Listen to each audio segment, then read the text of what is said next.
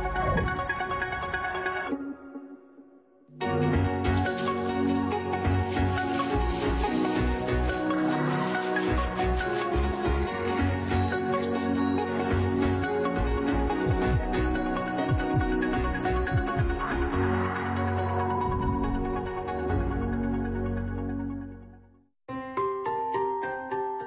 Las relaciones de pareja, el conflicto puede ser definido como una forma de expresar diferencias en cuanto a lo que sentimos o a las conductas que nos desagradan de la otra persona. Y es que cada uno viene con una historia de vida tan distinta que es normal que no coincidamos en todo. Por esto, se suele evitar la conversación acerca de lo que nos molesta. Sí, definitivamente pensar que eh, en una pareja no va a haber problemas o que en la historia de una pareja y una familia no van a existir dificultades y sobre todo crisis, es obviamente un espejismo.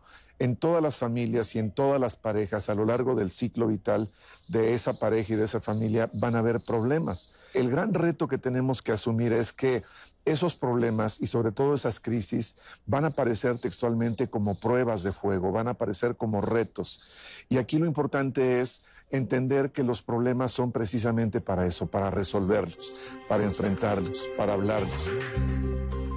Se dice que para resolver cualquier desacuerdo hay que comunicarnos, que hablando se entiende la gente. Así es, ese concepto que recomiendan profesionales, amigos, familiares y extraños parece ser que es lo más sencillo. Pero ¿qué hay de nuestro lenguaje no verbal? ¿Qué pasa con la persona que escucha, cuáles son nuestras interpretaciones sobre lo que el otro dice o la manera en cómo recibe nuestro mensaje.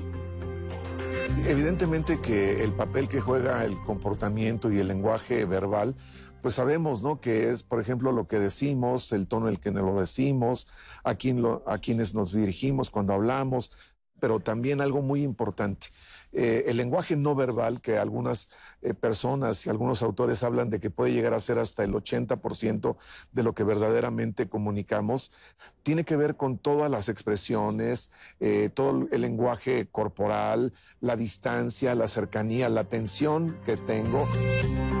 Hay personas que para evitar todo conflicto deciden guardar silencio. Aunque la idea es evitar desencuentros y no caer en discusiones, el silencio también comunica. El silencio eh, puede ser un arma de doble filo. Eh, el silencio eh, puede significar, en este sentido, me estás hablando y me estás pidiendo una respuesta y yo me niego a dártela. Puede significar frialdad, lejanía, ruptura. Pero también el silencio puede significar te escucho, estoy tratando de entender y conectarme con lo que tú me dices, y también el silencio es respuesta. Todo aquello que no solucionamos y dejamos para después, lo que no decimos y nos lo guardamos, la manera en la que nos expresamos, ya sea con reclamos, sarcasmo o indirectas, no nos ayuda a comunicarnos ni a hacer acuerdos. ¿Estás escuchando a tu pareja? Ay, qué buena pregunta, ¿verdad? ¿Estás escuchando a tu pareja? Bueno, pues el tema de hoy, discutir en pareja, ¿fortalece o debilita la relación? Espero que nos acompañe aquí en su programa Diálogos en Confianza. Yo soy Leticia Carvajal y los saludo con muchísimo gusto. Gracias, gracias por acompañarnos. Y gracias también a Istiel Caneda, que estará junto con Lía Vadillo y Alberto Mújica en la interpretación en lengua de señas mexicana. Muchísimas gracias, Istiel, como siempre, un gusto saludarlas.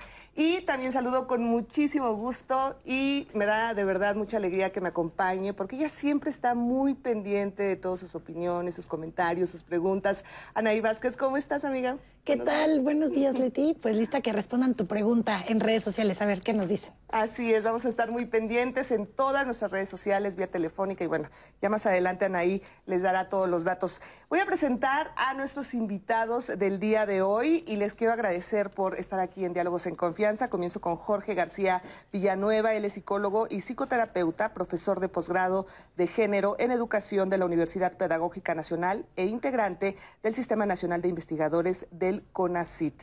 Jorge, gracias por estar aquí. Gracias, buenos días. Muy buenos días. También quiero saludar y agradecer porque, oiga, viene desde Puebla. ¿eh? Verónica Lima Pintor, maestra en educación y maestra en desarrollo humano. formadora internacional en comunicación no violenta, especializada en el acompañamiento socioemocional, resolución de conflictos y mediación con un enfoque humanista para adolescentes, familias y parejas. Gracias, gracias por estar aquí, Vero. Gracias a ustedes, estoy feliz, feliz desde Puebla, pero muy contenta de estar Nosotros también estamos muy contentos de tenerte aquí y de que llegaras. Sí, Muchísimas gracias. También le agradezco mucho a la doctora Raquel Montejano Delgado, y es psiquiatra y psicoterapeuta familiar de la Clínica de Intervención Familiar del Hospital Psiquiátrico Fray Bernardino Álvarez de la Secretaría de Salud. Muchísimas gracias por estar aquí, doctora. Es un gusto para mí estar con ustedes. El gusto, como siempre, de verdad es nuestro. Y bueno, yo espero que nos acompañen en este tema porque pues, ¿quién no discute en pareja, no? Así es. ¿Quién no discute? Pero eh, le damos una connotación a veces pues negativa a estos conflictos en pareja y siempre pues se espera no tenerlos, pero pues la realidad no es así. Son necesarios estas discusiones y estas diferencias entre pareja, ¿no, Jorge? Son inevitables. Exactamente. Como en cualquier relación, ¿no? Siempre puede haber oposición de ideas, de opiniones, y lo importante aquí sería ah, sacarle provecho para, para beneficio de la relación, ¿no? De la relación de pareja. Exactamente. Ahora, Verónica, ¿tú, ¿tú consideras que es lo mismo un conflicto o un... Que, que, una crisis? O sea, ¿el conflicto es igual a una crisis? El conflicto, como le decía Jorge, definitivamente es inevitable. Pero adicional a eso es una hermosa oportunidad para identificar primero qué está vivo en mí, qué tan estoy defendiendo, qué valoro tanto, que quiero poner en el centro. Y de igual manera, invito a la otra persona o me permito sentirme curiosa qué está viviendo en la, otra persona, en la pareja. Y de esa manera poder construir en equipo. Eh, desafortunadamente, bueno, cuando no se da esta oportunidad, cuando hay barreras, cuando se limita la comunicación, empieza a generar pues esta crisis. Entonces, derivado del conflicto no atendido, no comunicado, Así se lleva a la crisis. Así es. Ahora, eh, doctora Raquel, ¿cómo nos podemos dar cuenta que este, estos conflictos van avanzando hasta llegar a una crisis y que ya puede poner en peligro la relación? ¿Cómo identificar ese camino que nos está llevando a esta crisis? Cuando no se enfrenta un, un, conflicto, un problema en la relación de pareja adecuadamente, va a haber una tendencia a que haya peleas, discusiones de manera persistente. Este tipo de peleas que se van cronificando como en el tiempo pueden ser muy destructivas para la relación de pareja, de tal manera que se puede llegar una, una sensación de ya no querer estar en esta relación y se va adormeciendo el amor que existe en, este, en esta pareja. Entonces, la idea generalmente es de ir dialogando mucho, ir comunicándose lo que, lo que está pasando, qué experiencia están sintiendo en esta relación, para que no se vayan quedando cosas en el tintero, porque lo que pasa es que en un intento de evitar los problemas, muchas veces se van echando como a un saco y tarde o temprano esto sale de una manera muy explosiva, que es mucho más grave para la, relación de pareja. Así es. Pues sí, siempre pasa, ¿no? Que por no discutir, por no seguir peleando, entonces, ay, ya sé que me molesta, pero pues ya me aguanto para no discutir. Y pues como dicen, era la gotita que derramó el vaso, ¿no? Sí. Ahora, eh, siempre se desea no tener peleas, ¿no? Siempre se espera que todo fluya y que no todo sea amor y paz, pero la realidad no es esa. Pero ¿qué sucede, por ejemplo, cuando eh, se piensa que le tengo que poner límites a mi pareja y para ponerle un límite tengo que llegar a una pelea, tengo que llegar a una discusión muy fuerte para que entonces mi pareja entienda que este es mi límite. ¿Por qué se piensa que se tiene que llegar hasta lo último para darnos cuenta de nuestros límites? Yo creo que el límite es una forma muy cuidadosa de, de verte a ti de qué tanto valoras, qué valoras tanto, por ejemplo, el respeto, ¿no? Para mí, en lo particular, eh, el valor del respeto en mí está presente a cada momento. Entonces, el establecer un límite no es ir y yo te lo coloco a ti, sino primero reviso a mí qué tan importante para mí es el respeto, que yo voy a generar esas estrategias, esas acciones para cuidar primero de ese límite en mí. Claro y de esa misma forma entonces compartirlo a la otra persona, sin llegar a un momento drástico, sin llegar a un momento violento, en donde yo quiero imponerte con mi poder sobre la persona, sin escuchar, ¿no? En mi interior que está vivo en ese momento. Entonces el límite a veces lo queremos poner de manera extrínseca. Pero creo que es tan importante voltearte a verte y ver que lo importante es que emerja desde ti. Es un sistema de autocuidado y a veces también le ponemos esa connotación negativa del poner límites, frenar ¿no? de seco y entonces eso lleva una confrontación. Pero si en este eh, tránsito de comunicación, del que tú me conozcas y yo te conozco, podemos establecer límites amorosos, pero también firmes. Y, que se entienda que el límite es el respeto, ¿no? O sea, universalmente en la relación, el límite que tenemos que seguir es el respeto. Eh, eh, propio y, a, nuestra pareja en este caso, ¿no?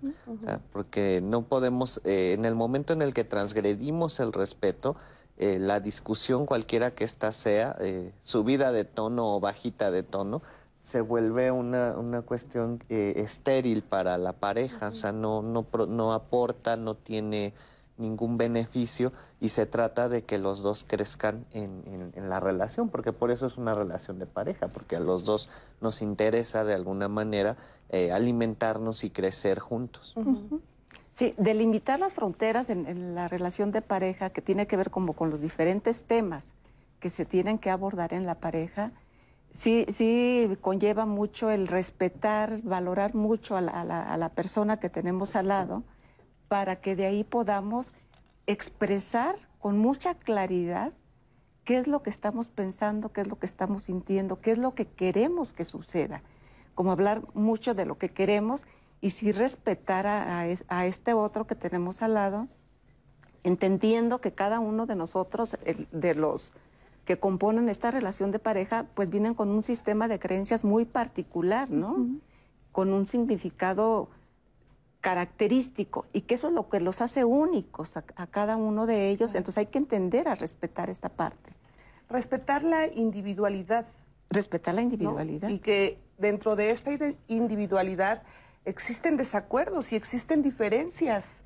Pero ¿cómo llegamos a entenderlas, a respetarlas y a vivir con esas diferencias y con esos desacuerdos que puedo tener con mi pareja y que además es de lo más normal porque pensamos muchas veces o tenemos la idea de todo va a ser maravilloso y él va a pensar esto y yo voy a pensar esto y vamos a ir juntos con la familia y vamos a estar siempre de acuerdo en las vacaciones y o sea, todo pensamos al principio que va a ser color de rosa, pero no, cuando vives con una pareja te das cuenta que él es una persona individual, tiene su vida, tiene sus costumbres, su educación y tú también. Entonces, ¿cómo convivir con esas individualidades? Aquí importa mucho la flexibilidad que tiene cada uno de, los individuos. Sí, la personalidad influye mucho y cómo se va a adaptar, cómo se va a hacer ese ajuste ante esta convivencia diaria, que es la convivencia diaria, pues significa te conozco de una manera más profunda. Claro. Sí, no, es muy distinto en la relación de noviazgo, donde además todo está como con una cortina, ¿no? Donde se ve todo más maravilloso. Y lo que sí está y que, y que no agrada tanto, no se le toma importancia, que es muy distinto ya en esta convivencia diaria.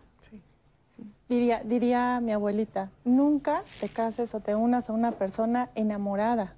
¿Sí? es la realidad, porque, porque a veces no observamos, ¿no? Como tú bien lo dices, Betty, ves todo de color de rosa, todo te parece maravilloso y además sí, a lo mejor, eh, no sé, a, tu novio, a tu esposa le gustaba ir a comer gorditas y a ti no.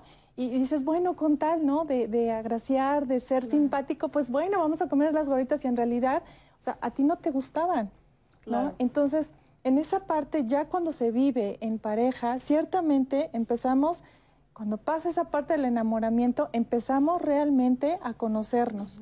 Pero creo que un pasito antes es el aprendernos a conocernos a nosotros mismos, porque muchas veces llegamos a la relación sin conocerme a mí misma, sin saber cómo pedir, sin saber qué está vivo en mí para poder ponerlo en el centro de la mesa, dialogarlo, platicarlo y expresarlo de una manera pues amorosa, pero también concreta y asertiva. Claro. Y, como bien lo, mencionan y siempre lo decimos, la comunicación pues es absolutamente necesaria, pero eh, la comunicación no violenta porque existe comunicación también violenta. Pero los invito a ver justo esta entrevista que le realizamos a Jenny Abarca, que es especialista en comunicación no violenta. La comunicación no violenta es un modelo de relación conmigo mismo y con los demás que nos ayuda a hacerlo desde un lugar mucho más compasivo y desde la conexión y el cuidado de las necesidades mías y de los demás.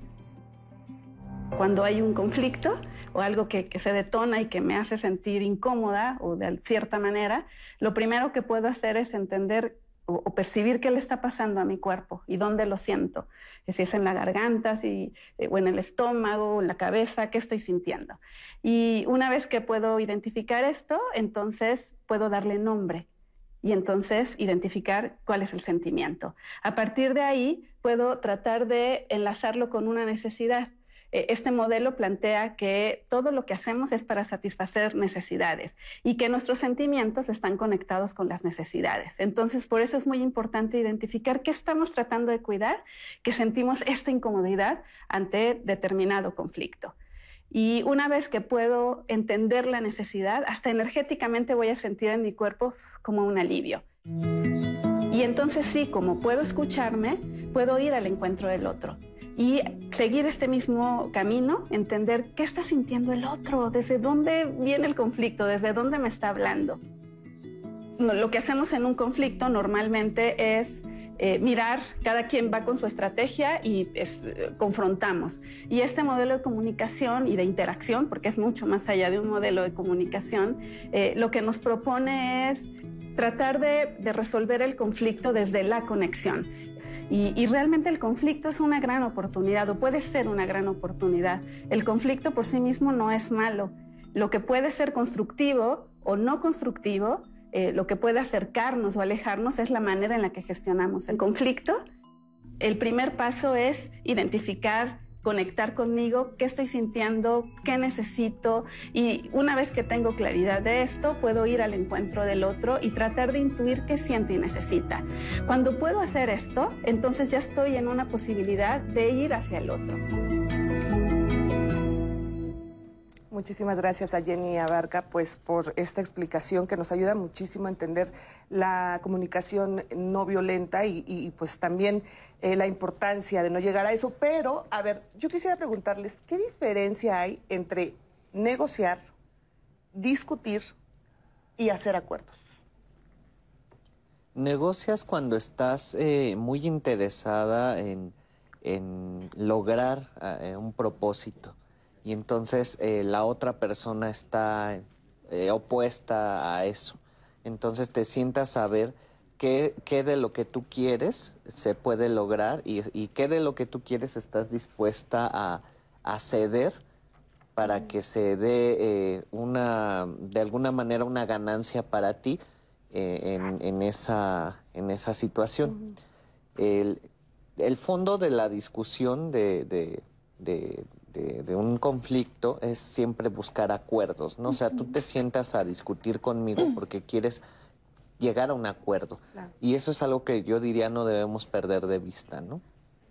Sí, a veces le ponemos eh, discutir como algo malo, ¿no? Y discutir etimológicamente viene del latín, significa discutere, que es resolver, claro. ¿no?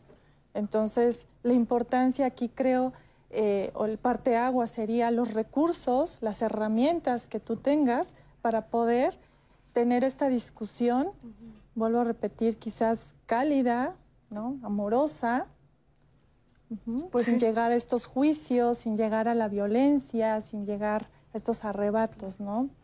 Ahora, yo creo que muchos de las personas que nos están viendo, nos están escuchando, y uno mismo lo piensa, pues sí, todo esto se escucha muy bonito y qué padre, y el mundo ideal sería así.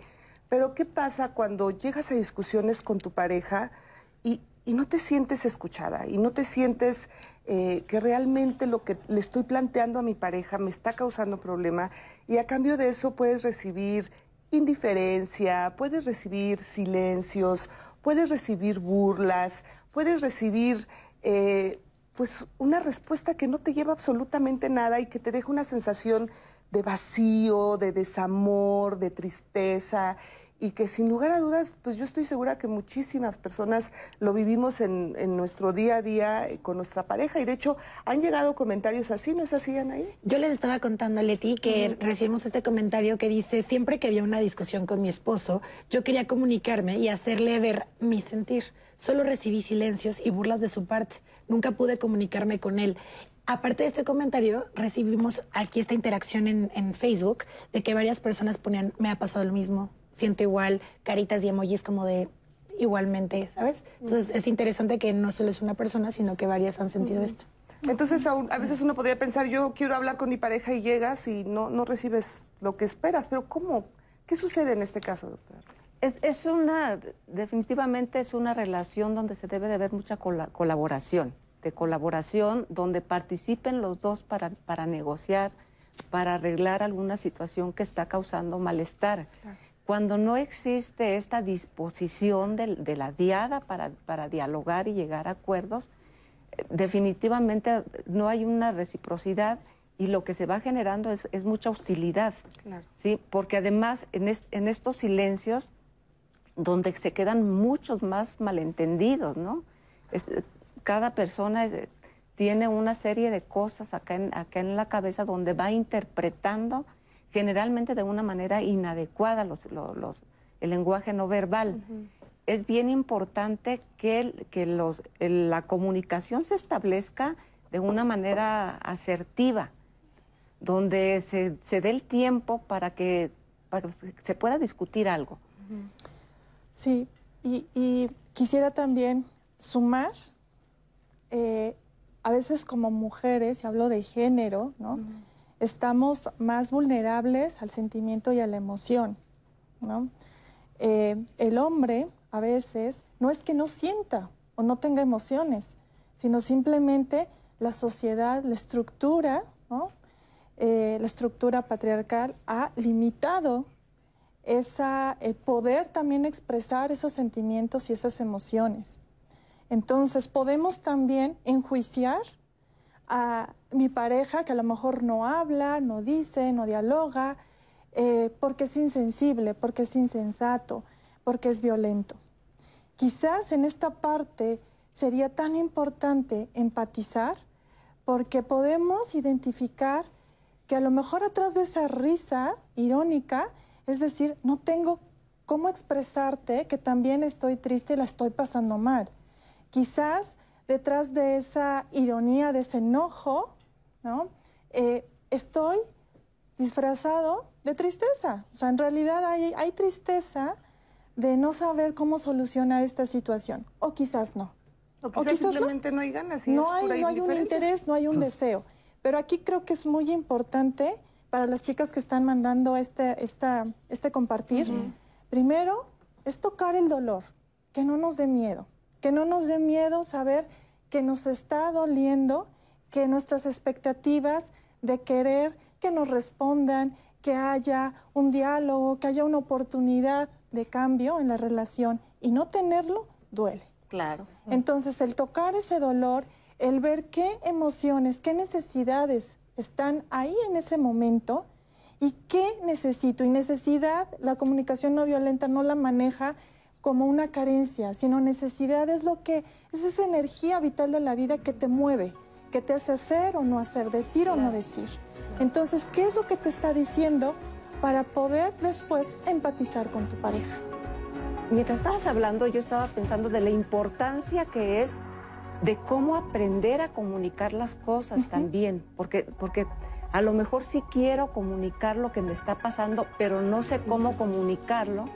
Y muchas veces el contenido de lo que le estoy diciendo a mi pareja no es precisamente un contenido que pueda escuchar él adecuadamente. ¿sí? Entonces, hay que cuidar mucho. Primero hay que pensar muy bien qué es lo que queremos comunicar y cómo, lo, vamos? y cómo lo vamos a comunicar. Perfecto, vamos a hacer una breve pausa y regresamos con más de este tema. Discutir en pareja fortalece o debilita la relación. Espérense, quede con nosotros aquí en Diálogos en Confianza.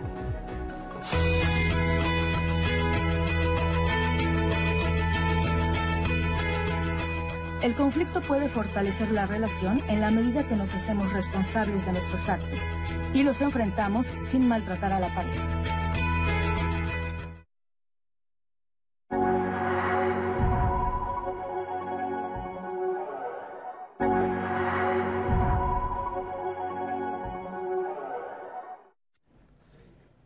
Ya estamos de regreso a su programa Diálogos en Confianza. Y antes de seguir con el tema del día de hoy, ustedes ya saben que en este momento estamos transmitiendo en vivo en tres redes sociales porque todo el mundo me escribe por por Facebook, pero yo aquí tengo dos tablets en donde estoy en YouTube, en Twitter, en Facebook, súper al pendiente de sus comentarios y por supuesto de la línea telefónica en el 55 51 66 4000 para que ustedes marquen, participen y sean parte de esta conversación que estamos teniendo con los panelistas. Así que para que nos escriban, ahorita voy a leer sus comentarios.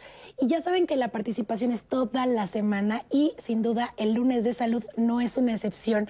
El lunes de esta semana vamos a estar hablando sobre obesidad y alimentación saludable. Es verdad, hemos hablado de la importancia de los cuidados, una buena alimentación, ejercicio, pero también vamos a estar hablando sobre la importancia de recibir esta atención y cuidados para las personas que eh, están padeciendo eh, y que tengan padeciendo obesidad y que tengan este manejo integral de eh, este padecimiento, Leti, hablando también de no tener discriminación, eh, no tener una atención eh, con estigmas. Entonces, la realidad es que eh, la importancia de recibir toda esta atención integral es de suma importancia, que sea accesible, de calidad. De eso vamos a estar hablando el lunes, obesidad y alimentación saludable para que no se lo pierdan.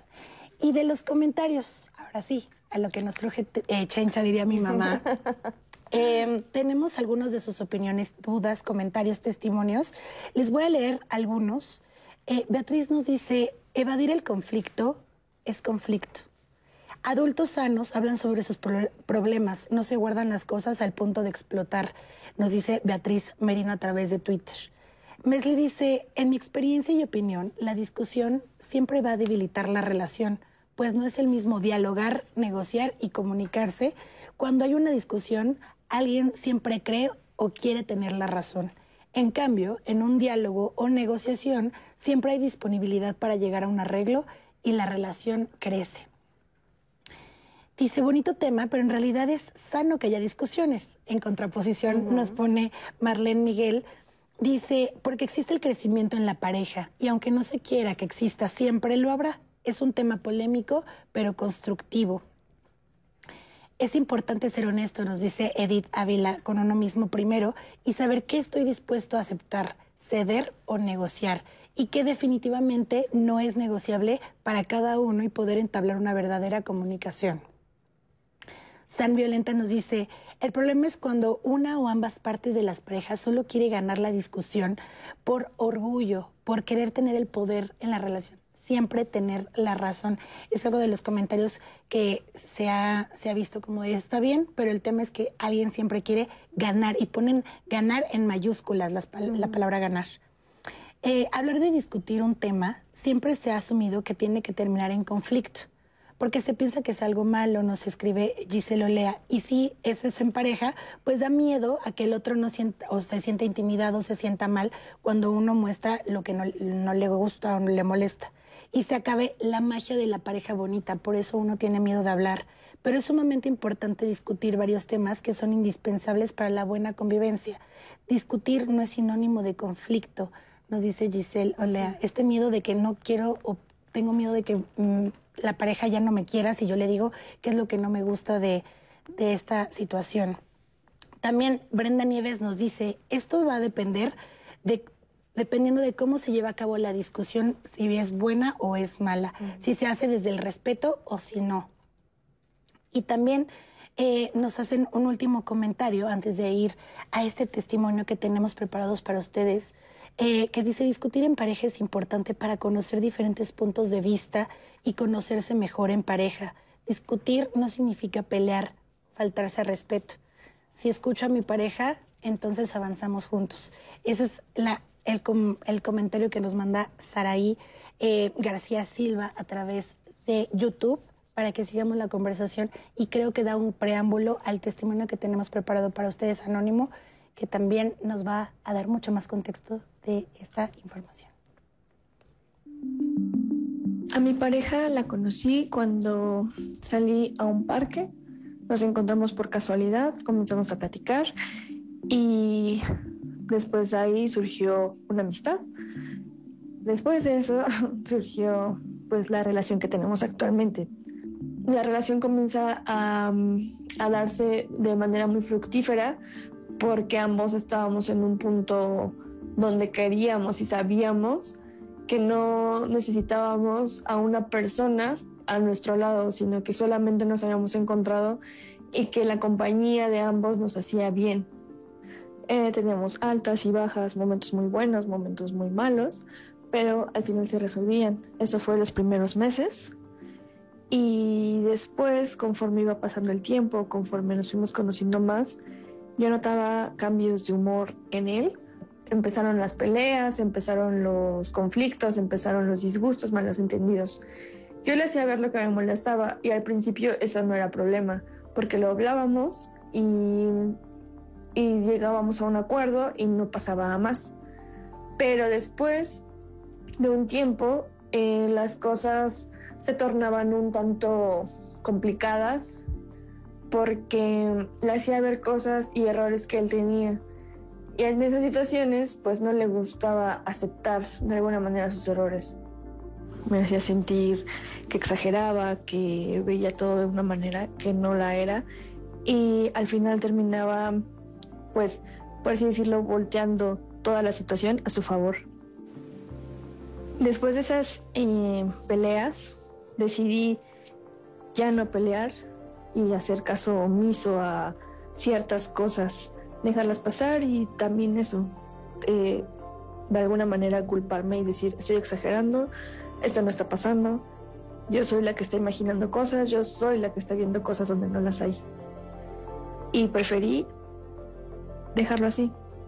En ese momento mi relación está un poco estable, está a flote, pero es por la misma situación que yo decidí no llevar más allá las cosas y ser yo la que siempre tenga que aguantar. Ay, muchísimas gracias. Gracias de verdad por este testimonio. Pues que sí, que nos hace también, sin lugar a dudas, reflexionar muchísimo acerca de cómo pues muchas personas eh, deciden quedarse callados o calladas, deciden ya no discutir y se piensa que de esa manera entonces se puede tener estabilidad en la relación. Pero ¿qué sucede con esto, doctora Aracón? el precio que se va a pagar tiene que ver también con la salud, la, salud mental, porque empieza la tristeza, la depresión. De hecho, hasta eh, se escucha la vocecita, ¿verdad? Sí, sí, sí, Bajita, triste, bajita. Triste, entonces hay tristeza, hay depresión, hay enojo que está, que está finalmente guardado y, no, y tampoco no saben ni cómo salir. Y puede salir de la peor manera, entonces hay ansiedad. Creo que el precio es, es, es alto, es, está la salud mental. Ay, pues, y, hay que identificarlo, ¿no? O sea, porque a veces normalizamos este tipo de violencia y pensamos que, bueno, pues aquí me tocó y para salvar la relación y, y muchas veces sí, sí resulta ser violenta esta situación. O sea, no se necesita llegar a los golpes para que una relación, lo sabemos, sea violenta. Entonces, ¿cómo despertar de esto? O sea, ¿cómo darnos cuenta a alguien que nos está viendo en este programa y que le pueda servir y decir, a ver, yo estoy viviendo esta situación, ¿qué hago para salir de esto? ¿Cómo comienzo? Primero hay que renunciar a, tratar de tener la razón siempre. O sea, no, no se trata de, tener la razón, no se trata de ganar la discusión, se trata de, construir juntos un acuerdo, de llegar a, un punto donde ambas partes nos sintamos cómodas. Si yo no me estoy sintiendo cómodo en la, en la discusión, en la relación, algo está pasando con la, con, conmigo y con la otra persona donde, donde no estamos construyendo. Entonces, yo no sumo si, si me quedo callado todo el tiempo, ¿no? No sumo si grito. Esas, esas son restas a la relación y de lo que se trata es de sumar en esta relación. ¿Y qué pasa cuando tú decides, por ejemplo, hablar con tu pareja y decir, a ver, vamos a sentarnos porque esto no está funcionando, ¿no? O no me está funcionando yo me siento así, me siento así, y empiezas a dar como tus, tu, tu, tu punto de vista acerca de, la relación. ¿Y qué pasa cuando recibes esa indiferencia? Cuando te levantas de esa mesa y te levantas igual o peor. Cuando no recibes ninguna respuesta. Y esa es una y otra. Y hay, mucha gente que dice, ya lo intenté miles de veces, es imposible. O sea, y ya mejor, como lo escuchábamos, me quedo callada. ¿Cómo romper ese círculo y decir, a ver, o de qué forma llegarle a tu pareja para que digas, oye, despierta, esto me está pasando? Sí, primero eh, yo lo llamo tocar a la puerta. Imaginemos que todos somos unas casas y que para ir a visitar la casa de tu amigo, de tu novio, de tu pareja, eh, primero tienes que identificar si está. Si aquella persona, a veces también el cómo llegamos, el cómo lo abordamos, de tenemos que hablar, ¿no? Eh, quiero que, que- que me escuches. A veces no suena como una invitación, a veces suena como una exigencia. Entonces, cuidar desde el cómo, el, el- el ambiente, el contexto de cómo voy a llegar a abordarlo. Entonces, ¿cómo sería? ¿Qué, qué le diría? He estado, por ejemplo, ¿no? el Ajá. llamar a la puerta, yo primero creo que una parte muy importante es la observación.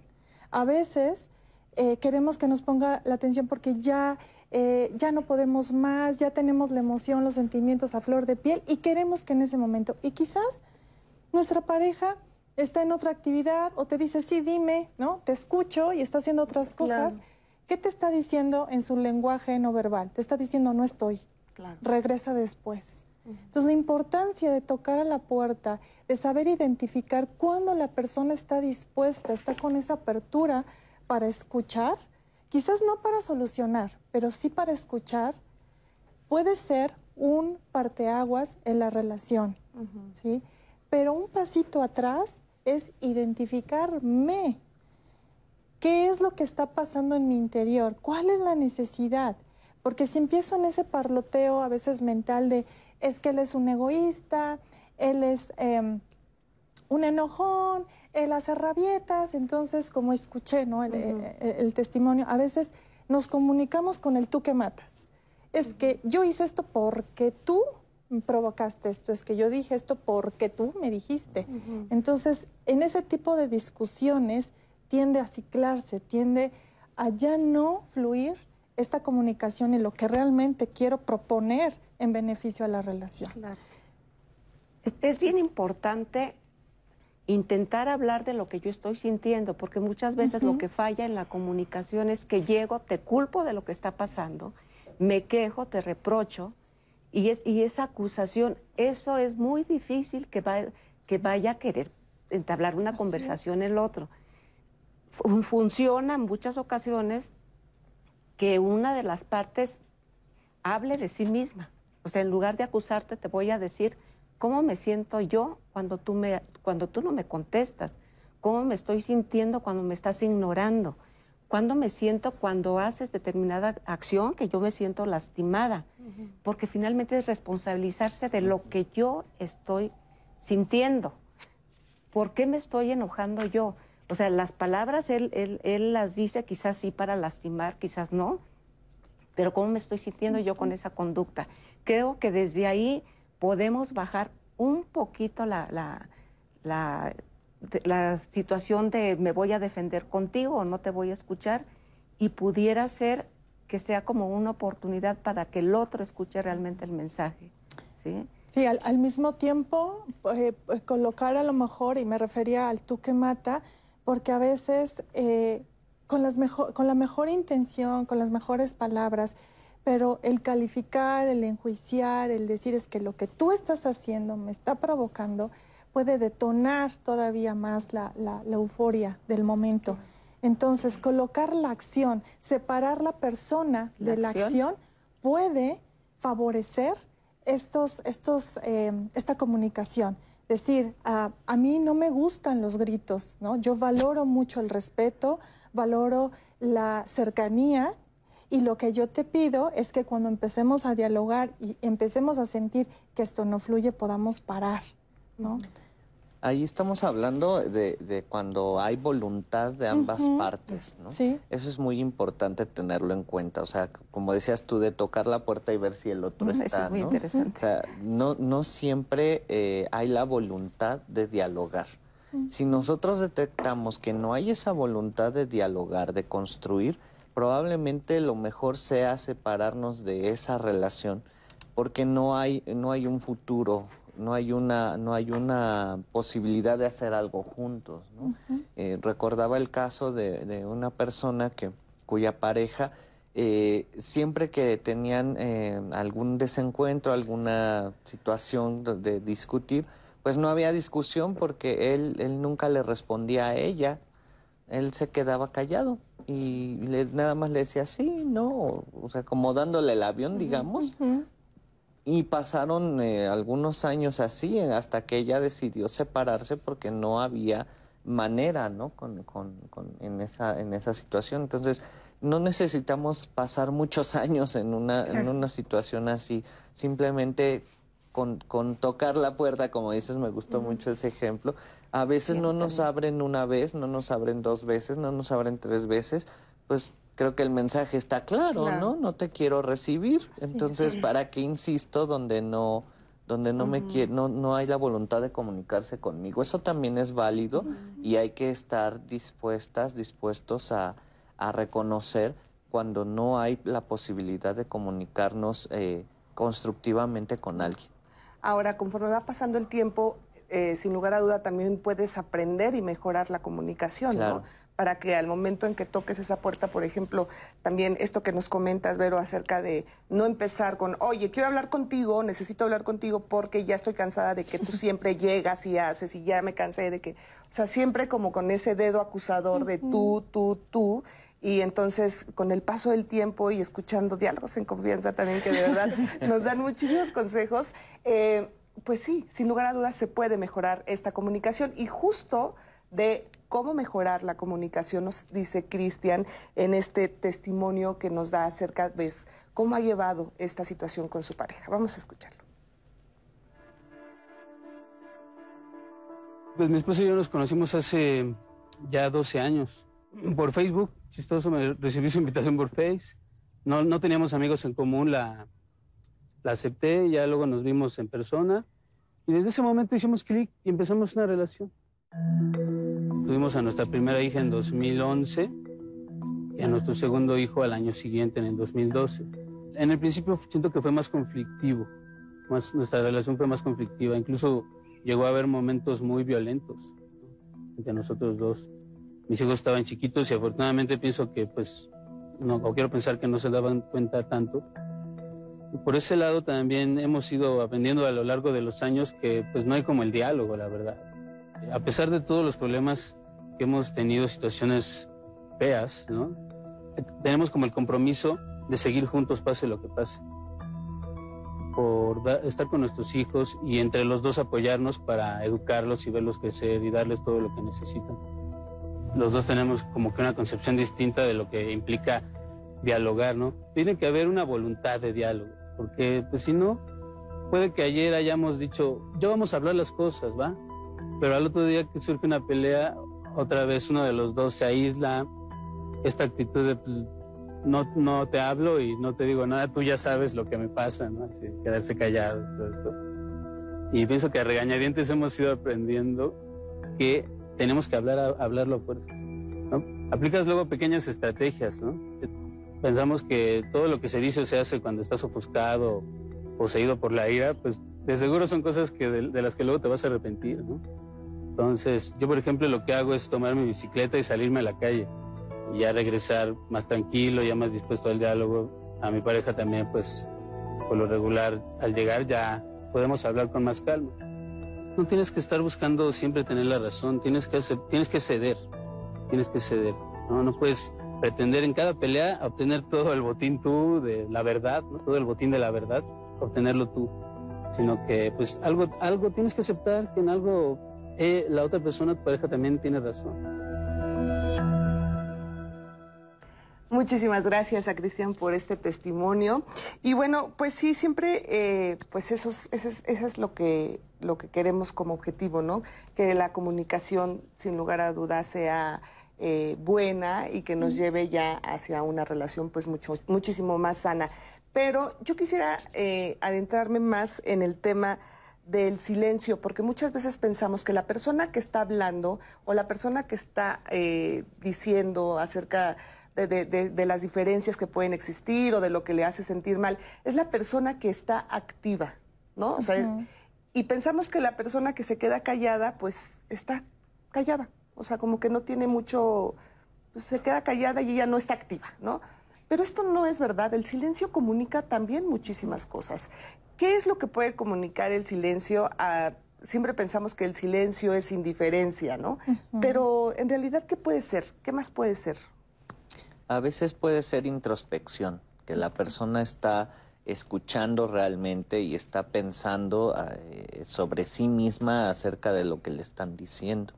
eso, eso puede ser. También puede ser una forma de violencia, ciertamente, o sea, una manera de, de, buscar eh, exasperar al otro, a la otra persona y que, y que, que pierda los estribos y entonces pierda la discusión, porque ese, ese, ese asunto de, de ponerse en, en, en, oposición como hacer fuercitas es lo que hay que desterrar de, de, a la, de nuestra mente a la hora de discutir, ¿no? O sea, no estamos para, para ganar la discusión, estamos para construir algo juntos. Y, eh, y si mi silencio ayuda a, a, construir juntos, pues lo puedo aportar, ¿no? Pero no siempre es así. Sí, yo creo que va a depender de, ese tipo de silencio. Independientemente del silencio, el cuerpo sigue hablando. Hay gestos, hay gestos que se, que se van manifestando y que se van entendiendo qué tipo de silencio es. Que, que, además, si no lo podemos corroborar, ese silencio, es, es, es bien difícil para, para el, el, que está hablando, porque él está generando muchas ideas.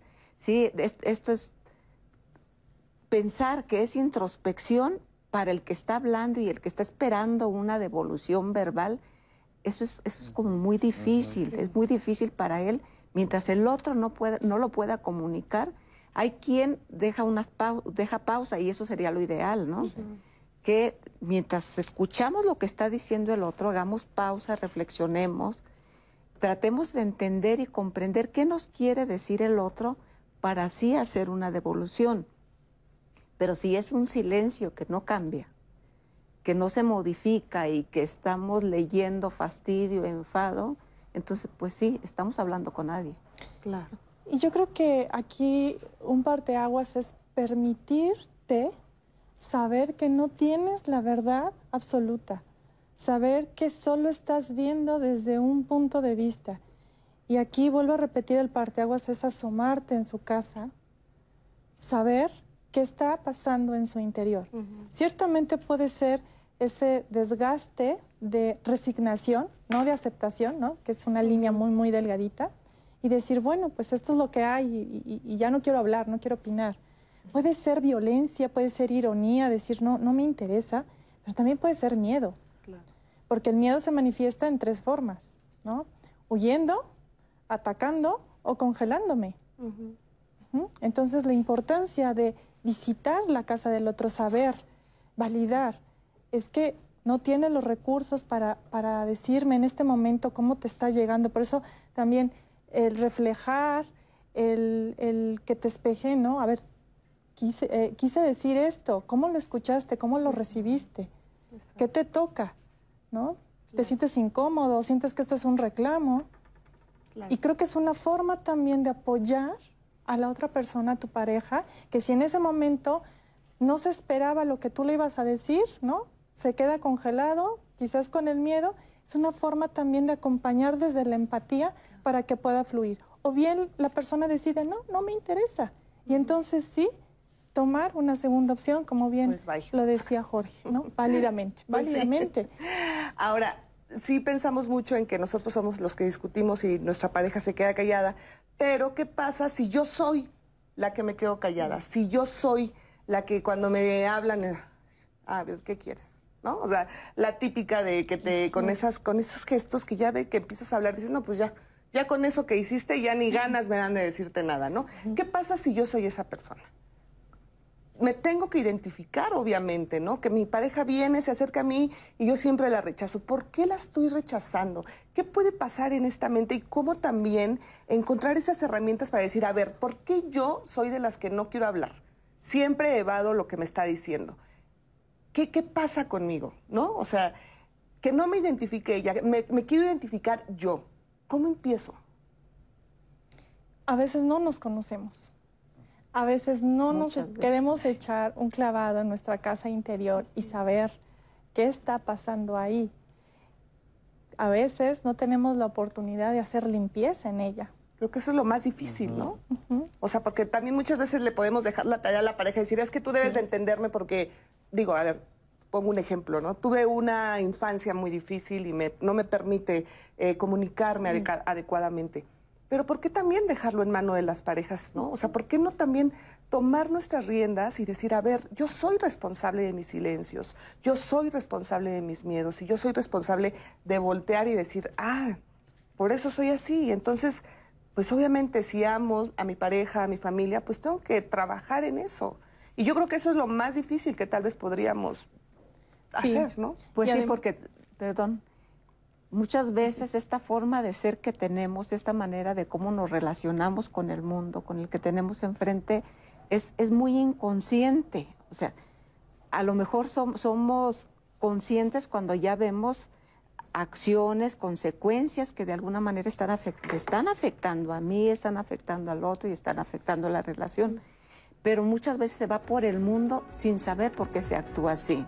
Entonces es difícil como darse cuenta de- del por qué, del por qué estoy actuando. Entonces sí, sí es detenerse, pedir ayuda, ¿por qué no? Claro. Pedir, pedir ayuda para ver qué está pasando, por qué estoy reaccionando generalmente de esta manera, para que otro te ayude, porque el, el esposo no te puede ayudar generalmente. Eso va más allá de los intentos de ayuda muchas veces en algunas personas. Ahora, yo les quiero dejar una pregunta. ¿Qué pasa cuando alguien está discutiendo y tú le dices, a ver, ok, ya te escuché, dame tiempo, quiero analizarlo? Y tu pareja te dice, no me voy a ir, me vas a responder en este momento. Y entonces te enfrascas en una, en una discusión que dices, a ver, detente. Porque pasa muchísimas veces que pides un espacio y lo toman a mala. Entonces, regresando, nos respondan.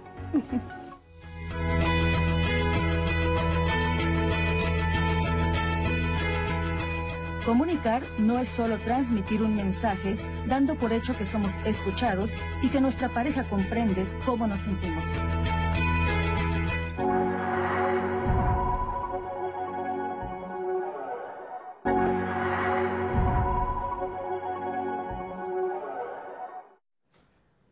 De regreso con ustedes, qué rico estoy disfrutando esta conversación, escucharles, leerles también en redes sociales, porque los viernes de pareja la verdad es que siempre hay mucho que aprender y no va a ser la excepción el siguiente viernes, porque vamos a estar hablando de ya no le atraigo a mi pareja. Ese tema es muy interesante porque cuando tú como persona te das o empiezas a sentir este como que ya no existe esta atracción hacia la otra pareja, hacia el otro, entonces se vive como un rechazo, impacta también en la autoestima y es este sentimiento de que pues yo soy la persona, yo que siento el rechazo, tengo, soy, tengo que ser la persona que lo solucione.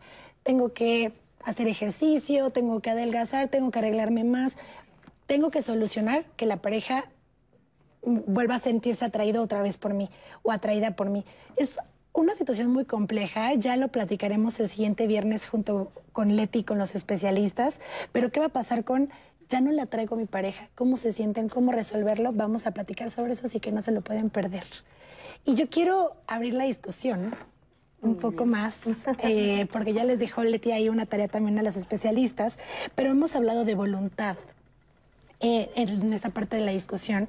También hemos hablado eh, de la asertividad, de cómo hacerlo, en qué momentos, pero se agrega una nueva, eh, un nuevo elemento en este mundo tecnológico, que es, eh, pues sí, justo la tecnología. Tenemos una pregunta que lo pone en la mesa Francisco García y quiero creo que tiene mucho sentido con ese tema de pandemia, etcétera, etcétera, relaciones a distancia. Francisco García dice, se ha comprobado que las nuevas generaciones han perdido más de 2.000 vocablos.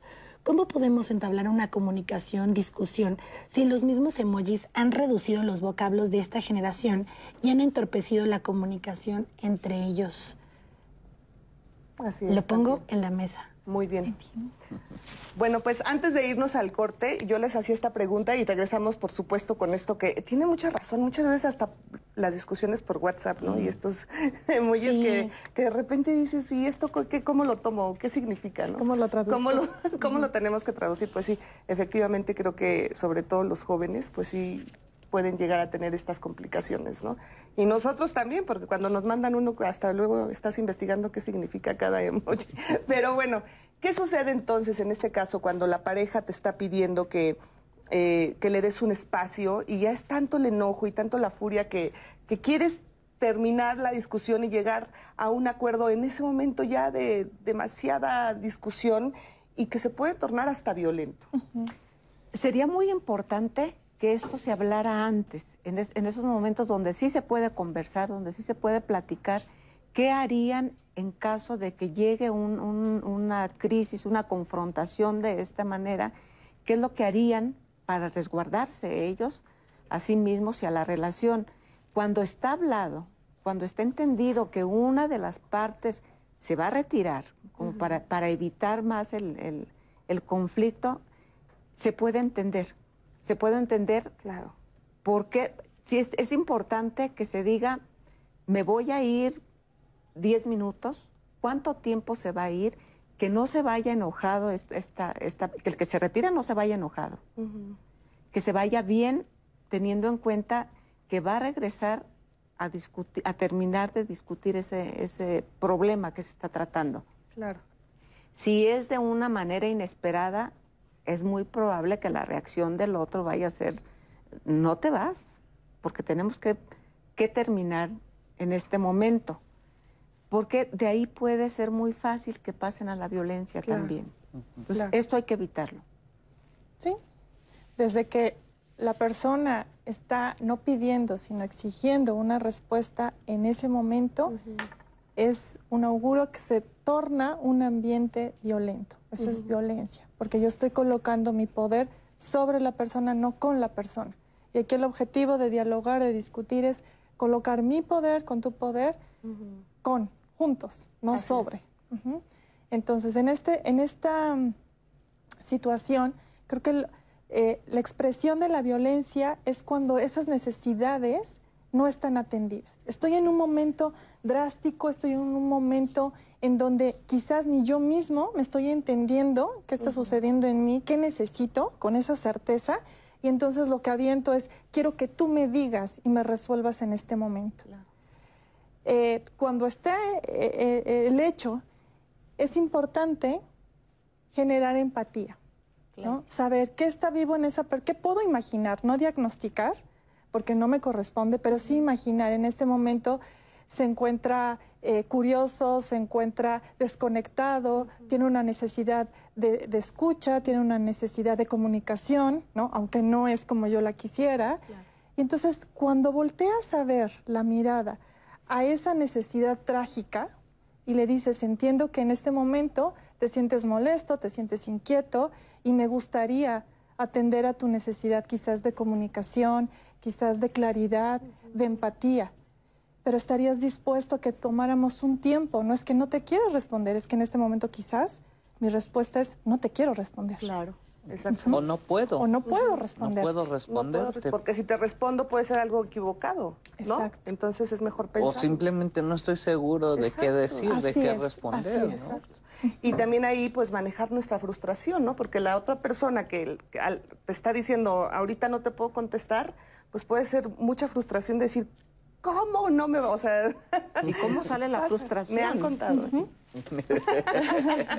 no, no es cierto. Oigan, y bueno, pues también eh, la, pregunta esta que nos hacían ahí, bueno, el comentario, que también es súper interesante, ¿no? O sea, el tema de cómo ahora las nuevas generaciones manejan las discusiones y ya todo es por eh, emojis y yo creo que también ah, eh, viene mucho a colación el tema de la pandemia, ¿no? Cómo se vivían estas relaciones a través de mensajes, de la poca eh, presencia que tal vez podíamos tener, o al revés, porque hubo también muchísimas separaciones en esta pandemia que, pues sí, ya estaban todo el día juntos que muchas veces no, no se es capaz de entender a la pareja o de convivir o de comunicarse con la pareja. Pero, ¿qué opinan acerca de, este comentario y de las nuevas generaciones y de la falta de comunicación? Yo creo que todo evoluciona, ¿no? Y ciertamente los jóvenes van a una velocidad tremenda y maravillosa. Y a veces este tipo, no es que no se puedan comunicar, porque evidentemente sí se comunican y con los emojis perfectamente saben que si es carita con corazones, que si es carita de enojado, saben perfectamente, ¿no? Sus abreviaciones, que se me hacen súper interesantes. Y yo creo que es un reto más bien para los adultos, entrar a ese mundo de jóvenes y adecuarnos a esta nueva forma de comunicarse. Es un reto, pero también es muy rico eh, entender que sí se puede a través de de la tecnología poderse comunicar, porque más allá de la estructura, yo veo acá dos cosas, dos vertientes, más allá de la estructura está la esencia. Y podemos modificar la forma, la estructura, pero la esencia, mientras yo tenga ese deseo de quererme comunicar, sea con caritas, sea con abreviaciones, sea con XD y unos puntitos y, me, estoy comunicando, estoy diciendo, me importas, quiero ser parte de quiero sentirme integrada, quiero sentirme eh, que eres alguien especial para mí. Claro. Pero es muy interesante, me encanta. También cuando se comunican adultos con jóvenes, siempre es bueno preguntar, no dar por sentado, o sea, asegúrate de que estás entendiendo lo que el otro te quiere decir, ¿no? O sea, sea con jóvenes o con tu pareja, o sea, siempre aclarar para saber si estamos interpretando, leyendo bien la, el mensaje, ¿no? Claro. Pues sí, es porque sí, es, es frustrante a veces que en la tecnología que también estas discusiones ya se hacen también vía remota, pues no, es difícil de interpretar. Más comentarios como el de Graciela Rivas. Mi esposo siempre se ha quedado callado ante temas que no quiero tocar. Nunca pensé en dejarlo, pues yo no tenía preparación alguna para sobrevivir y mantener a mis hijos que tenían una buena vida. No les quise quitar eso. Yo fui infeliz en mi matrimonio, pero a mis hijas las eduqué diferente. Son profesionistas, les dije que si estás con alguien, que sea porque quieres, no por necesidad. Estoy feliz de verlas tan exitosas. Nos dicen también el silencio ante y durante las discusiones, en mi caso era miedo ante la actitud de mi pareja y yo no contestaba porque no sabía discutir y no sabía discutir porque nunca lo aprendí. Mi madre fue viuda desde que yo era muy pequeña y nunca la vi discutir absolutamente con nadie. Nos escribe Lauris a través de Facebook y uno más em, de Selene que dice buscar el momento para hablar ni antes de comer ni antes de dormir, nos dice ella, ni al estar ya en discusión, ya que durante el día, entre pláticas o ya acostados y relajados, y saber cómo está el otro, pues a veces intuimos que no quiere hablar llega el momento en que ya no se da el diálogo. A veces interpretamos mal la actitud de la pareja, el que no saluda, el que no se despida, ya nos molestamos, pero si hay diálogo por alguno de los dos, se comienza a perder la relación y separar de manera de convivir. Justo Selena nos pone, hay que preguntar para no interpretar. Y para seguir con esta información sobre el tema del diálogo, vamos a ver la siguiente cápsula que Fernanda tiene preparada para nosotros para seguir la conversación con el panel. En el imaginario colectivo se encuentra la idea de que una pareja que discute es una pareja que lleva una relación muy mala. Sin embargo, hay varias razones por las que discutir con tu pareja puede resultar saludable para la vida en común. Y es que como muchas cosas en la vida, todo tiene que ver con el enfoque con el que veamos las cosas. Si bien hay parejas de famosos que son célebres por sus grandes peleas y discusiones que terminaron en tragedia, como Kurt Cobain y Courtney Love, o Nancy Spungen y el ex bajista de los Sex Pistols, Sid Vicious, estos dos terminaron muertos. La verdad es que estos problemas fueron amplificados por los medios, por las presiones comerciales o en otros casos por las adicciones que vivía. No en vano, Sid Vicious fue acusado incluso de asesinar a su pareja Nancy tras una discusión por una dosis de heroína. Esto consta en la película Sid y Nancy, por, lo que, por si lo quieren ver. Pero en casos, digamos, más convencionales, caray, una discusión es una oportunidad de dar a conocer tu punto de vista, conocer el de tu pareja, negociar. Ahora que si no coincide, ah, podría dar una pequeña pelea, pero esto no tiene por qué crecer. Al revés, tiene que ayudarnos a comprender mucho mejor en dónde estás parado en tu relación y sincerarte. Está demostrado que las relaciones que tienen discusiones tienden a ser más saludables que aquellas que no lo hacen. Y esto es porque si con el paso de los años te encuentras con que siempre has evitado discutir con el otro, llegará un momento en que tendrás tanto miedo a hacerlo que te guardarás para ti cualquier emoción o sentimiento negativo. Decía el clérigo y erudito inglés Robert Burton que una palabra hiere más que una espada, aunque también podríamos agregar que también una palabra es capaz de proteger como el más poderoso de los escudos. Para Diálogos en Confianza, Fernanda Tapia. Muchísimas gracias, gracias Fer por eh, tu comentario. Y pues sí, sin lugar a duda, muchas veces eh, una palabra puede doler mucho más, ¿no? Sí, a veces cuando te dicen algo que te puede doler muchísimo, tanto, no digo, no sé, tanto como un golpe, ¿no? O sea, sin lugar a duda, pues sí, como lo dice Fer, puede ser como una espada, ¿no? Tan, tan dolorosas esas palabras.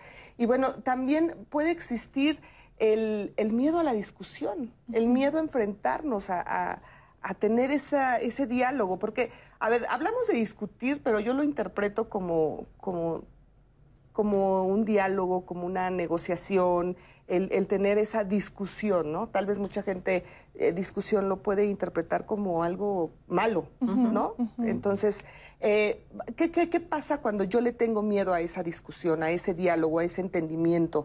Eh, ¿cómo, ¿Cómo poder quitarnos estos miedos que a veces tenemos, que digo, entiendo que es muy parecida a la pregunta que hacía anteriormente de, de cómo evitar quedarme callado, pero muchas veces existe también esa posibilidad de, de, vivir así siempre y de normalizarlo y de pensar que yo siempre soy la que tengo que, quedarme callada para no discutir y puedo durar muchísimos años mi relación, como bien nos comentaba Anaí de, esta persona que nos escribió acerca de, pues sí, no fui feliz en mi matrimonio, pero me quedé por mis hijos y al final mis hijas y, eh, las eduqué de forma distinta.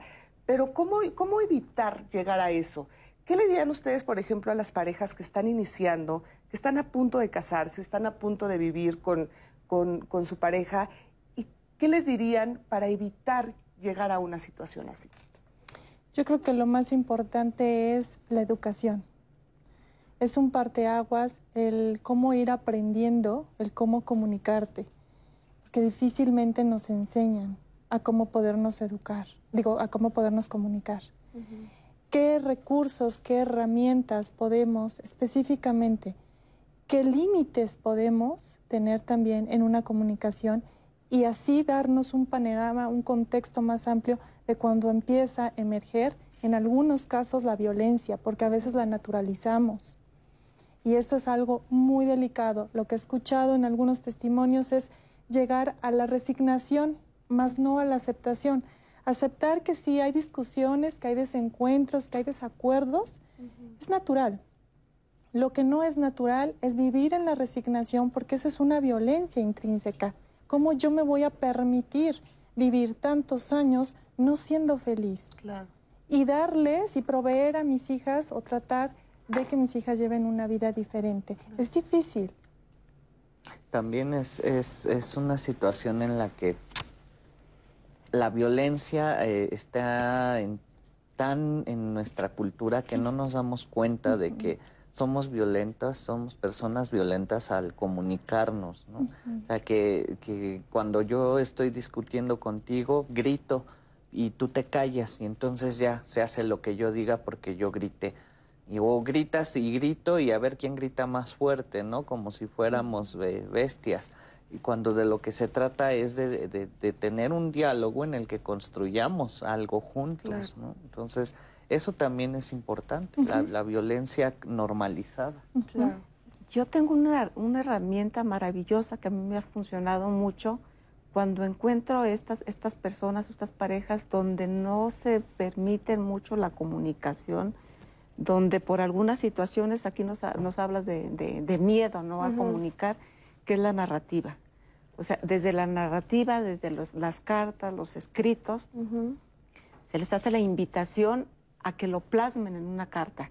¿Qué es lo que quisieran comunicar a, a esta persona desde lo que sienten, desde lo que piensan, cómo se perciben con ellos y de alguna manera eso va ayudando a que posteriormente verbalicen ellos, porque finalmente ellas mismas leen esa carta. Claro.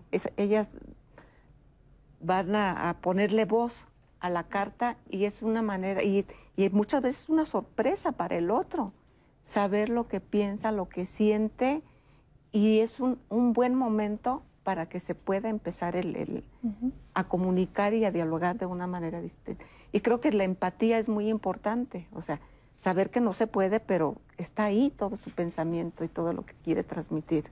Exactamente. Y bueno, quien también eh, nos da, pues sí, consejos y herramientas es el Consejo Ciudadano. Vamos a escuchar esta cápsula. Las mejores parejas podrían ser aquellas en las que reina la armonía y no pareciera haber desacuerdo entre dos personas. Hay desencuentros, sin embargo, para llegar a ese punto. Seguramente pasaron por un sinfín de negociaciones, cedieron en aquello que consideraban menos importante, pero que para la o el otro significaba mucho. Gran parte del éxito de una buena relación es la comunicación, el diálogo constante. A pesar de ello, existen muchas maneras de dialogar y ahí está la clave para superar los momentos difíciles en la construcción mutua, identitaria de un par, de una pareja. Cuando existen desacuerdos y uno de los dos no se siente escuchado o valorado, lo que comenzó como una queja puede transformarse en un ataque Comienzan las agresiones verbales, ya sean directas o encubiertas, se agreden con críticas, malas palabras, desprecio hasta caer en un círculo vicioso sin fin. Resolver el problema pasa a segundo plano. La línea de respeto se borró y las palabras hirientes, difíciles de reparar, con un perdón debilitan la relación. Por el contrario, si durante la discusión ambos adoptan una actitud respetuosa, y saben cuándo es el momento de bajar el tono, ceder la palabra, aflojar la tensión e incluso detenerse, los sentimientos de ambos quedarán intactos. Por supuesto que es más fácil decirlo que hacerlo, pero hay que intentarlo. Este año en el Consejo Ciudadano hemos brindado apoyo emocional a más de 11.000 personas y en el 15% de los casos buscan orientación por problemas o ruptura de pareja. Es natural que en toda relación existan discusiones, pero si necesitas ayuda para mejorar tu forma de discutir o cómo calmar tu temperamento, algo que todos necesitamos todo el tiempo, en la línea de seguridad hecha de confianza 55 55 33 55 33 te ofrecemos apoyo gratuito, confidencial 24/7 todos los días del año. Muchísimas gracias, gracias al Consejo Ciudadano, como siempre aquí presente en Diálogos en Confianza. Muchas, muchas gracias. Y bueno, pues seguimos con preguntas, hay muchos comentarios, hay de verdad muchísimas... Eh, opiniones acerca de este tema. Sí, quiero agradecerles a todas y a todos que nos han escrito. Justo Leti nos leía un tuit que recibimos hace poco. ¿Qué tan sano es trabajar o tratar una conversación por escrito. Yo tengo un tono de voz muy fuerte, tajante, y no me doy cuenta y piensan que lo agredo. Ahí tenemos una de las preguntas. Ari Villa también dice, para mí lo más doloroso ha sido los silencios. Los silencios duelen más que una buena discusión. Cuando trato de hablar algún conflicto de pareja, el que se queda completamente callado y hasta se duerme sin dar una sola palabra. ¡Qué dolor! Eso es la mayor violencia que podría existir. Eso es lo que dice y considera Ari Villa. Desafortunadamente yo no aprendí a comunicarme y es, sí es algo que me cuesta mucho, Elvia Gómez. Ya vimos algunas de las herramientas, pero estaría bien que más al rato podamos seguir hablando de esto porque Elvia nos dice cómo me podrían ayudar para empezar a tener herramientas y aprender a comunicarme. Tuve una relación de más de 50 años, nos dice Marta Ramírez. Él nunca quiso escuchar, nunca quiso cambiar. De alguna forma yo tomé la decisión de ya no decidir nada, de ignorarlo Nunca hubo un cambio de actitud, sino ni tampoco una solución. Lo mejor es cortar esa relación como mencionan en el programa. No hay que insistir si una persona no quiere cambiar o no hubo intención para trabajar en pareja. Nos deja esta llamada Marta Ramírez, que es eh, muy similar a un comentario que también nos dejaban a través de Facebook eh, de Ángeles Martínez. Yo practiqué todas estas estrategias. Callarme, dialogar, discutir. Nada funcionó. Vivir con una persona diferente a mí, nunca terminas de conocerla. Nosotros buscamos apoyo con sacerdotes, psicólogos, familiares, mis propias hijas y nada funcionó. Mi marido siempre buscaba que yo cambiara y que él provocaba los problemas. Era, sin, era su actuar. Siempre me causó mucho daño. ¿Cómo puedes lograr algo bueno con alguien narcisista, alguien que te hace daño? Nos dejan a través de Facebook este tipo de preguntas que últimamente se han repetido. ¿Qué le responderíamos a esta persona que nos escribe? no sé cuánto tiempo tardó en, estar intentando salvar esta relación, que es muy válido. Yo creo que eso es algo muy valioso, que hayan intentado restablecer la relación y que al final se pueda sentir satisfecha de haber logrado una, separación. Eso es, eso es bien importante. O sea, luchó, intentó, no se pudo, ¡ay! Claro, efectivamente. A ver, ahora eh, también eh, yo, quisiera eh, hacer un comentario. ¿Qué pasa cuando yo empiezo a vivir con mi pareja? ¿Es válido que yo desde un inicio ponga límites? Por ejemplo, si yo le digo, a ver, todo puede ser negociable en nuestra relación, sé que vamos a tener problemas, pero el tema de la fidelidad no va a ser negociable, ¿no? Ni hablar obviamente de la violencia y el respeto, ¿no? Pero esto sí, nunca nunca lo voy a negociar. En el momento en que yo me dé cuenta de una infidelidad, vamos a terminar. Eso se tiene que hablar desde un principio. Sí. Sí. ¿Sí, es válido? Definitivamente sí. Ok. Y esto puede evitar, obviamente, discusiones y temas mucho más conflictivos. Claro. Sí. Bueno, regresando, seguimos con más de este tema aquí en Diálogos en Confianza. Espero se quede con nosotros.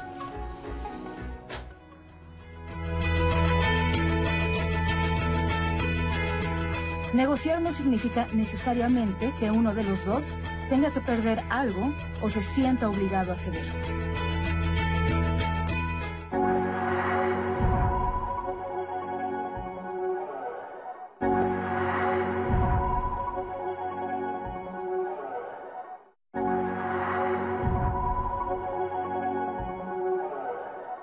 El conflicto, como le decía Jorge, definitivamente es inevitable. Pero adicional a eso es una hermosa oportunidad para identificar primero qué está vivo en mí, qué tan estoy defendiendo, qué valoro tanto, que quiero poner en el centro. Cuando no se enfrenta un, un, conflicto, un problema en la relación de pareja adecuadamente, va a haber una tendencia a que haya peleas, discusiones de manera persistente. El fondo de la discusión de, de, de, un conflicto es siempre buscar acuerdos, ¿no? O sea, tú te sientas a discutir conmigo porque quieres llegar a un acuerdo. Y eso es algo que yo diría no debemos perder de vista. Cuando no existe esta disposición de, la diada para, para, dialogar y llegar a acuerdos, definitivamente no hay una reciprocidad y lo que se va generando es, es mucha hostilidad. A veces como mujeres, y hablo de género, ¿no? Estamos más vulnerables al sentimiento y a la emoción. Entonces podemos también enjuiciar a mi pareja que a lo mejor no habla, no dice, no dialoga, eh, porque es insensible, porque es insensato. En esta parte sería tan importante empatizar porque podemos identificar que a lo mejor atrás de esa risa irónica, es decir, no tengo cómo expresarte que también estoy triste y la estoy pasando mal. Primero hay que renunciar a, tratar de tener la razón siempre. No, se trata de ganar la discusión, se trata de, construir juntos un acuerdo. Es, bien importante intentar hablar de lo que yo estoy sintiendo, porque muchas veces lo que falla en la comunicación es que llego, te culpo de lo que está pasando, me quejo, te reprocho, y, es, y esa acusación, eso es muy difícil que, que vaya a querer entablar una conversación el otro. Si nosotros detectamos que no hay esa voluntad de dialogar, de construir, probablemente lo mejor sea separarnos de esa relación, porque no hay, no hay un futuro, no hay una, no hay una posibilidad de hacer algo juntos.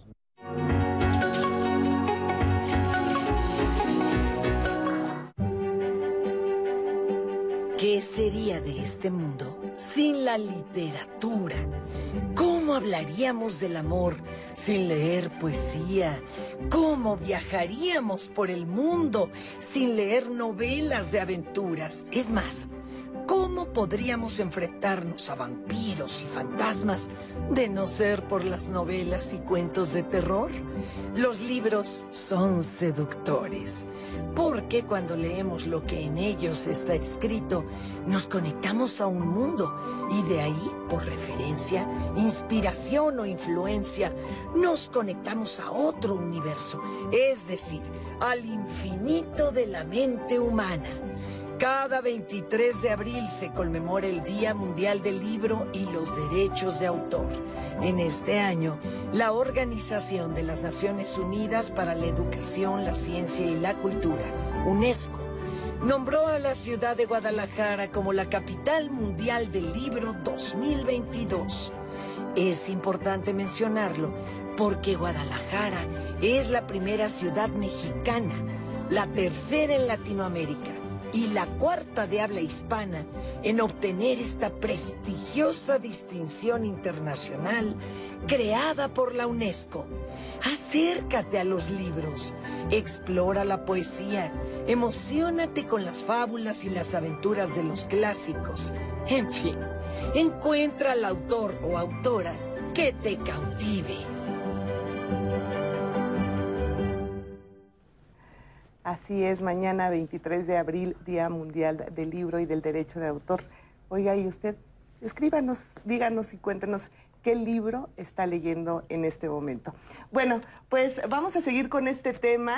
Ya es el último bloque, lamentablemente, pero eh, yo les quiero preguntar, ¿qué tanto tiene que ver la educación en casa para que podamos tener una relación sana de comunicación sin tanta frustración? ¿Cómo interviene aquí sí el género? ¿Cómo discute una mujer y cómo discute un hombre? En el caso de los hombres, eh, parte de lo que está eh, educado para considerarse masculino es el, salirse siempre con la suya, como decía en, testimonio este, este eh, hombre, que decía de llevarse el Cristian, perdón, eh, llevarse todo el botín, ¿no? O sea, siempre imponerse, especialmente frente a las mujeres, frente a su pareja mujer, ¿no? Eh, gritar o golpear si es el caso, ¿no? Pero el chiste es eh, dominar al otro desde una discusión que puede ser verbal nada más hasta una situación ya de violencia física y agresión, donde la opinión de la otra persona, y especialmente si es mujer, no vale tanto como la suya, ¿no? Entonces eh, les interesa mucho a, muchos hombres eh, bajo esta lógica eh, patriarcal tener la razón e imponerse. Por eso les decía yo que lo importante es renunciar a tener la razón, eso no es importante. A mí me impresiona mucho y de verdad he escuchado a hombres que dicen, pues porque lo digo yo y se acabó, y porque yo mantengo esta casa, así que aquí se hace lo que yo digo. Y eso a mí me ha dejado de verdad impresionada. ¿Cómo aún pueden existir estas expresiones de hombres? ¿Y qué pasa con las mujeres? Sí, la, donde se creció, en la familia de origen de cada, de cada uno de los cónyuges, es, es, una, es una cultura muy importante que de alguna manera va a determinar cómo, cómo me voy a relacionar con el otro y cómo voy a llevar a cabo una, una, una discusión. Generalmente y, hasta nuestros días prevalece todavía esta parte de, de, la mujer, ¿no? Que es más bien todavía esta tendencia al, al, sometimiento, así pensar que, que, el hombre como que es el proveedor, puede ser el que tiene más poder, porque además es un pensamiento todavía, ¿no? Que se termina como validando esta parte del, del varón, de cómo se está conduciendo, pero que está, está dejando mucho malestar. hay mucho malestar en, la mujer porque es, no, es, no es equitativo. las, los acuerdos no van a ser equitativos porque es yo soy el que tengo la razón. O sea, de qué manera hacerle entender que la, que la otra persona está aportando de manera distinta al, al, trabajo, al, a la educación de los hijos y que tendría de alguna manera, tiene mucha validez lo que ella piensa. Claro. Y además que se quite ya esa idea de que el trabajo en casa no cuenta, ¿no? O sea, es, pesadísimo, más pesado muchas veces que, que, ir, digo, todo es, todo, todo, todo, es válido, todo es valioso, pero definitivamente el trabajo en casa eh, tiene que ser muchísimo más valorado de lo que es. Ahora, ¿qué sucede con la religión? Mm. ¿Cómo interviene también en este tipo de situaciones o de discusiones entre pareja? O cómo también nos puede llegar a modificar, ¿no? O a tener un pensamiento... Es parte de la idiosincrasia nacional, ¿no? El, ciertos roles que se fomentan desde, la, desde las religiones, desde el pensamiento judeocristiano, ¿no? especialmente este, este rol de las mujeres como eh, sumisas y, sometidas, ¿no? La abnegación. Sumisas y abnegadas, ¿no? Yo, eh, yo creo que eh, he, escuchado comentarios que Anaí nos ha hecho el favor de leernos como siempre y sí escuchar esto, estas mujeres que dicen, llevo 50 años de casada y yo viví esta relación, pero yo les inculqué y eduqué a mis hijas de diferente manera para que ellas no vivieran lo que yo viví, es algo también muy real y de estas nuevas generaciones que, que somos y que me incluyo, el que tu mamá te dijera, mira hija, lo, tú no tienes que ser así, tú tienes que ser de esta manera, mira, ¿no? O sea, como diciendo, ve, ve, ve este espejo esto no es para ti. Entonces eso también, eh, esas vivencias de tantas mamás, de tantas mujeres que se quedaron calladas, que aceptaban lo que el marido decía, que, que se resignaban y que vivieron esa vida de resignación que también pudo ser tristísima, bueno, pues por ellas también yo creo que muchas mujeres en este momento pues estamos como reivindicando y diciendo, a ver, pues no, las cosas no son así y ahora somos iguales y ahora tiene que haber equidad y ahora tiene que haber efectivamente esa comunicación, porque tampoco se trata de decir ahora voy a imponer lo que yo diga, ¿no? Bien lo dices. Creo que eh, e, en esta nueva época, en esta nueva era, no se trata de esta lucha de géneros, ¿no? No, se trata de ahora yo como mujer quiero eh, ser eh, la que lleve el mando, la que, sino se trata eh, bien lo dices, de una manera equitativa, de una manera justa, en donde más allá del género nos tratemos como seres humanos, manejando lenguajes universales, hablando de emociones. A veces, y en otro programa que vi precisamente aquí, se hablaba de la vulnerabilidad, ¿no? Y que cómo es permitida para la mujer y para el hombre en algunos casos no es permitido. Entonces, creo que en esta evolución de la educación también, eh, si somos madres o padres de hijos varones, también fomentemos esa educación para eh, permitirles que se expresen a través de sus emociones, de sus sentimientos, que puedan expresar sus necesidades y de esta forma ir trascendiendo de una manera diferente y hacerlo socialmente. Creo que eso es algo muy importante. El, yo siempre digo el manejo de la frustración, ¿no? Porque muchas veces desde pequeños no nos enseñan eso y a la hora de que somos adultos y tenemos una relación, sí nos puede meter en muchísimas complicaciones. ¿Tenemos comentarios? Sí, justo hemos puesto o he puesto en la mesa algunos de sus comentarios donde son mujeres buscando diálogo, pero ahora quiero leerles este comentario, eh, este testimonio en donde nos habla un hombre. Dice, buenos días, quisiera contarles algo que me está sucediendo. Mi pareja está en plena menopausia, discutimos demasiado, pero ella no lo quiere aceptar. Su problema hormonal está complicando nuestra relación. Apenas le comento que requiere ayuda, se ofende y empieza a agredirme verbalmente y hasta me voltea el, el problema. Ella es presidenta de un club y con sus amigos hombres es súper amable, pero conmigo es todo lo contrario. Me ha tachado de traidor cuando me comunico con algún amigo en común del club. En su casa las señoritas que tiene las abandona y ellas casi la ignora, eh, pues todo es parte de su vida social. Ella siempre quiere tener la última palabra. Ah, pero sus amigos los atiende súper bien y si yo expongo o externo mi punto de vista, se arma un problema mayor. Nuestra relación se está complicando. Mm. Ahí yo lo que escucho en esta, a través de las palabras, es que hay dolor. Hay dolor, hay frustración. Entonces, lo primero es revisarte a ti, ¿sí? ¿Qué quiero? ¿Qué necesito? ¿Cómo me puedo sentir cómodo y confortable en la relación? Y una vez que tenga esto arreglado en mi interior, entonces puedo ir al encuentro del otro. Mm. Porque mientras haya dolor y lo mantenga así, se va a convertir en sufrimiento. Y entonces muy seguramente cuando vaya al encuentro con el otro, no va a ser de una manera amable o compasiva, sino o empática. Va a ser de una manera desconectada. Así es. También nos ponen en la mesa esta pregunta, Olga Gómez. Eh, discusión durante el duelo. ¿Qué estrategias proponen para afrontar eh, este tipo de situaciones cuando alguien de la pareja está viviendo un duelo? ¿Alguien le podría contestar a Olga? La empatía es muy importante frente a los duelos. No todos hemos vivido duelos de diferente, eh, en diferentes momentos de la vida y de diferentes eh, cuestiones. ¿no? los duelos más fuertes pueden ser las pérdidas de, familiares, ¿no? de, gente cercana. Entonces eh, em, hay que empezar por ser empático y decirle a la otra persona que estamos ahí para ella y, acompañarla.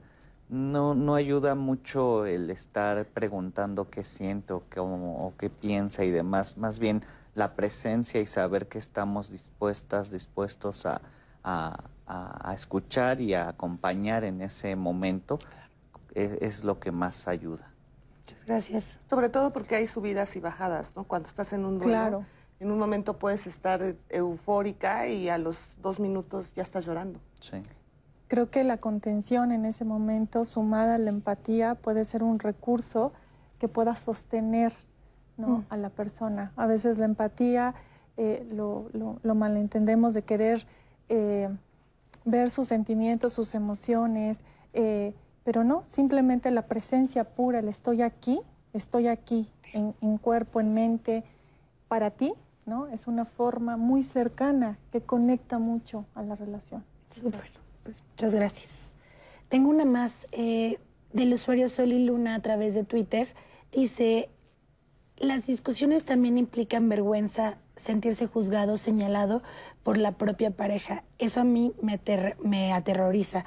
¿Cómo puedo hacer para poder eliminar esos miedos y poder hablar con confianza con mi pareja? Adquiriendo confianza contigo mismo. Mm. Es lo primero. Es voltearte a ver hacia ti reconocer que tienes muchas virtudes, también tienes retos ¿no? que trabajar en la vida y a veces nos manejamos a través de esa coraza del miedo, la culpa y la vergüenza. Y cuando eh, y nos impiden ver nuestro propio yo, nuestro, nuestro ser, nuestra eh, luz interior. Entonces, cuando nosotros la reconocemos y otras personas quizás por el enojo, por la frustración, la ira, no lo reconocen o simplemente eligen no reconocerla, pues lo más importante es y el cobijo y, el consuelo y esa compasión de ti mismo de sé que soy y que no soy. Claro. Sí, yo creo que importa mucho intentar comprenderse a sí, mismo y no, no dar esta connotación, porque es, una connotación negativa al, intentar abordar un, un problema pensar en que son sentimientos y situaciones humanas, o sea, el, conflicto está inherente en las relaciones humanas, es inherente a, las relaciones de pareja. Entonces, si lo visualizamos desde ahí, creo que eso va a ser, es importante para empezar a, comentarlo.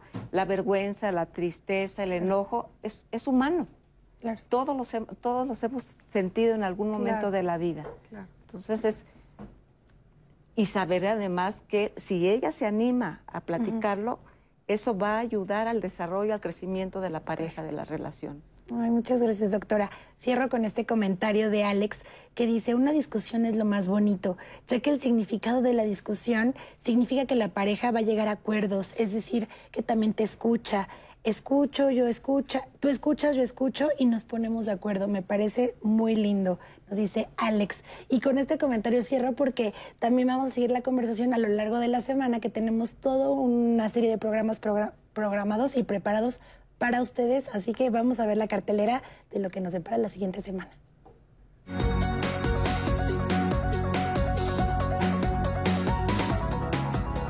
No te pierdas los programas que la próxima semana hemos preparado para ti. La obesidad es una enfermedad crónica que se ha convertido en un grave problema de salud pública, por lo cual es urgente atenderla para prevenir el desarrollo de otras enfermedades, solo que hay que hacerlo de manera adecuada, evitando estigmas y discriminación. El lunes, infórmate.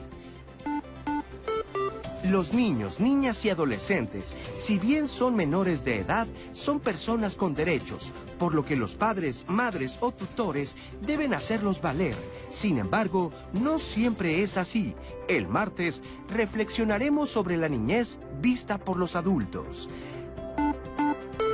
¿Sabes qué son los riesgos sanitarios y cómo prevenirlos contribuye a tu bienestar? Limpiar los tinacos, no tirar basura en barrancas ni en playas y estar atento de los medicamentos que compras y consumes son algunas acciones que puedes hacer. El miércoles te esperamos con el tema Protección contra riesgos sanitarios. El pasado 23 de abril se conmemoró el Día Mundial del Libro y del Derecho de Autor, y para homenajear a los libros, a sus escritores y la importancia de la lectura, el jueves estaremos transmitiendo desde la Biblioteca Nacional de Ciencia y Tecnología Víctor Bravo Aguja del Instituto Politécnico Nacional. No te lo pierdas. La atracción que surge al inicio de una relación es tan fuerte que se piensa será eterna. Pero ¿estamos preparados para aceptar que ya no somos atractivos para nuestra pareja? ¿Hasta dónde el paso del tiempo y la cotidianidad son factores que contribuyen a la pérdida de atracción? ¿Tú qué opinas? Te esperamos el viernes. Síguenos a través de nuestras transmisiones en vivo por Twitter, Facebook Live y YouTube Live o comunícate al 55 51 66 4000 y no olvides que Diálogos en Confianza es un espacio para ti pues sí está buenísima la cartelera de la próxima semana de Diálogos en Confianza, así que espero que nos acompañe, ya lo sabe usted, de lunes a viernes. Muchísimas gracias. Y bueno, pues llegamos prácticamente ya a la recta final de este programa. Yo les quiero agradecer por acompañarnos, por estar con nosotros y quiero comenzar contigo, Verónica. Eh, dándonos eh, tu, tu último comentario, ¿con qué cerrarías este tema?